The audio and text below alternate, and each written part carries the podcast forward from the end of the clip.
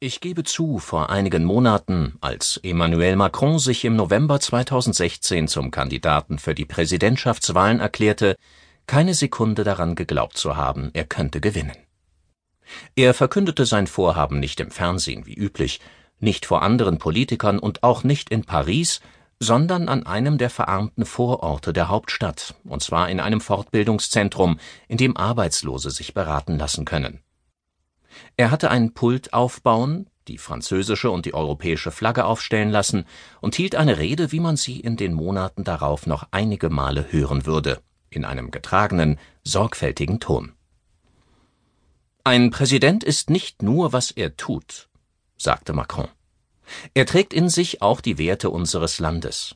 Er verkörpert den Gang der Geschichte. Ohne dass man es sofort wahrnehme, steht er für die Kraft und die Würde unseres öffentlichen Lebens. Ich weiß das, und ich bin bereit. Deshalb werde ich Kandidat der Präsidentschaftswahlen sein. Es war eben dieses unsichtbar Präsidentenhafte, das Macron meiner Ansicht nach fehlte. Ein Staatschef muss doch eine besondere Aura, etwas irgendwie Auserkorenes an sich haben. Oder einfach schon mal ein paar Jahre älter sein als Macron. Macron wirkte auf mich wie jemand, der Karriere in einem Konzern macht, einer dieser Geschäftsleute, die große Uhren tragen und immer in Gruppen zum Business Lunch gehen. Mir fehlte es nicht nur an Fantasie, ihn mir im Élysée-Palast vorzustellen, ich fand ihn sogar geradezu unfranzösisch. Der smarte Auftritt, das gute Englisch, die Managergarderobe. Allerdings kann es sein, dass Macron selbst an diesem Tag nicht daran glaubte, gewinnen zu können.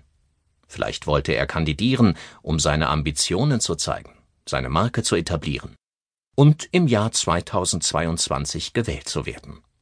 Er wäre immer noch der jüngste Präsident in der Geschichte der Republik gewesen. Er war also für mich und für viele andere nicht mehr als eine erfrischende neue Stimme in diesem früh beginnenden Wahlkampf. Denn interessant ist so ein Typ ja, der einfach Präsident werden will. Auch interessant, geben wir es ruhig zu, war von Anfang an seine Ehe mit einer viel älteren Frau. Doch dann kamen die Vorwahlen der Konservativen. Die ewigen Favoriten flogen raus. Der gemäßigte rechte Alain Juppé und der ehemalige Präsident Nicolas Sarkozy. Dafür betrat die Bühne François Fillon. Kurz darauf erklärte François Hollande, er würde sich nicht zur Wiederwahl stellen, so gering schätzte er seine Chancen ein. Der eben erst aufgestiegene Fillon stürzte in den Umfragen wieder ab, weil er seine Frau mit Steuergeld mutmaßlich scheinbeschäftigt hatte. Ein Ermittlungsverfahren wurde gegen ihn eingeleitet. Er trat trotzdem nicht zurück. Unglaublich eigentlich, aber da hatte ich das Prinzip schon längst verstanden. Dieser Wahlkampf ist kein normaler Wahlkampf. Alles ist möglich. Es ist die wichtigste Lektion, die ich von den Franzosen gelernt habe, niemals etwas für gesichert halten. Vielleicht geht es den Wählern ähnlich, nun, da sie einen neuen Präsidenten haben. Sein Sieg zeigt auch denjenigen, die nicht für ihn gestimmt haben und die nichts von ihm halten, dass alles offen ist.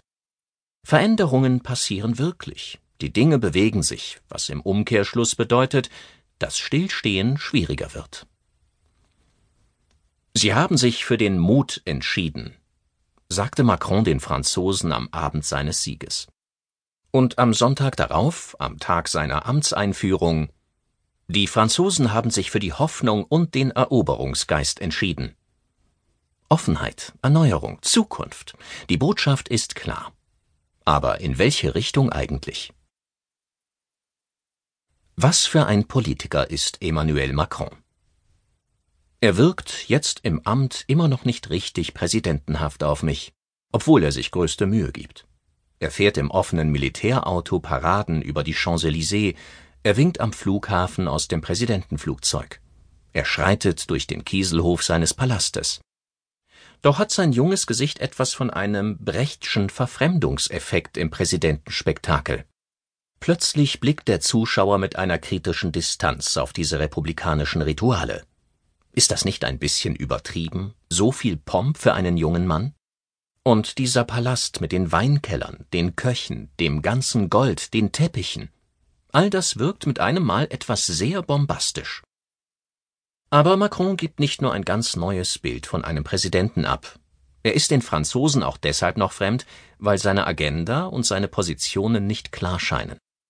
Sarkozy, der ein Gespür dafür hat, was viele Leute denken, aber aus Freundlichkeit nicht aussprechen, sagte im vergangenen Sommer Macron ist ein bisschen Frau, ein bisschen Mann, irgendwas dazwischen, das ist ja jetzt Mode.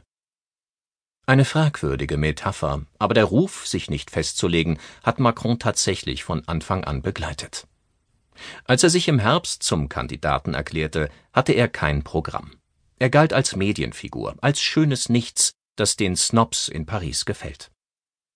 Dann schließlich im Februar stellte er sein Programm vor. Aber es ist ja weder rechts noch links, so lautete der neue Vorwurf. Das Rätseln hat bis heute nicht aufgehört. Ist Macron jetzt links oder rechts? Sarkozy hat außerdem bewirkt, dass seither über Macrons Liebesleben gerätselt wird, und da man Nichtexistenz schwer nachweisen kann, wird das Gerücht wohl für immer in der Welt bleiben, Macron führe eine homosexuelle Zweitbeziehung. Viele Deutsche, die den französischen Wahlkampf verfolgten, waren wiederum über die Fragestellung verwundert. Seit wann muss man sich festlegen, ob man rechts oder links ist? In der deutschen Politik werden diese Zuschreibungen kaum noch verwendet. Ein Politiker, der sich klar als links oder rechts bezeichnet, klingt, als wäre er im falschen Jahrzehnt. Die Begriffe werden entsprechend eher wie Vorwürfe verwendet. Das kann nur ein Linker wie du sagen, das ist so ein rechtes Denken. In Frankreich aber ist das anders. Beim Abendessen mit Freunden kommt es vor, dass jemand in der Diskussion ausruft ich war schon immer links. Und zwar, um die eigene Argumentation zu stärken. Bei der Amtsübergabe sagte der scheidende Premierminister Bernard Cazeneuve zu Macrons neuem Premierminister Edouard Philippe, ich bin ein Linker. Als dieser dann eine Rede hielt, sagte er, wie Sie alle wissen, bin ich ein Rechter. Auf die politischen Unterschiede ist man also stolz, und man pflegt den Streit, während es in Deutschland alle Politiker und Wähler in die Mitte zieht, dorthin, wo der Kompromiss wohnt. Koalitionen jeder Art sind bei uns nichts Ehrenrühriges, auch wenn sie sich oft schwierig gestalten. Das Prinzip ist weithin anerkannt. Eine Einigung zu finden gilt in Deutschland nicht als Zeichen von Schwäche, sondern von Ernsthaftigkeit. Henrik Enderlein ein deutscher Ökonom und Weggefährte Emmanuel Macrons nannte den neuen Präsidenten einmal eine personifizierte Koalition. Man könnte auch sagen, viele seiner Positionen sind einfach sozialdemokratisch. Wachstum plus Umverteilung, Anreiz plus Schutz der Schwachen. Es ist vielleicht eine streitbare Position, aber unklar ist eigentlich nichts daran. In deutschen Volksparteien ist sie weit verbreitet. Gut möglich also, dass der französische Staatspräsident in Deutschland auf weniger Irritation treffen wird als in Frankreich.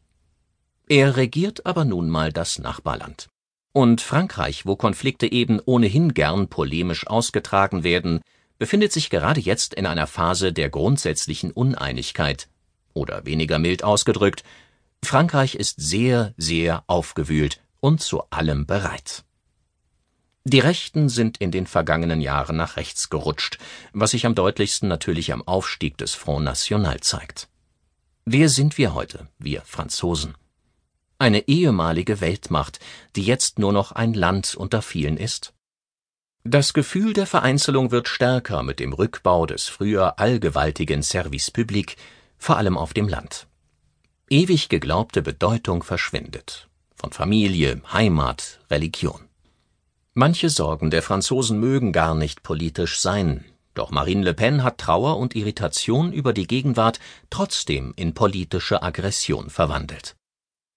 Und nur sie hat, ganz konkret, die Radikalisierung von Teilen der muslimischen Community zum Thema gemacht, was andere lange übersehen haben. Währenddessen sind die Linken noch linker geworden.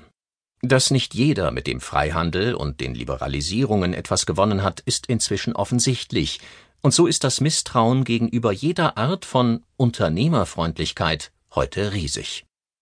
Große Teile der französischen Linken dulden keinerlei Kritik an den Sozialsystemen, obwohl diese so starr sind, dass sie die Ungleichheit noch fördern zwischen denen, die gut geschützte Arbeit haben, und denen, die prekär angestellt oder arbeitslos sind. Dieses Land also wird Macron führen müssen. Wie will er das machen? Zunächst muss man sagen, dass der französische Präsident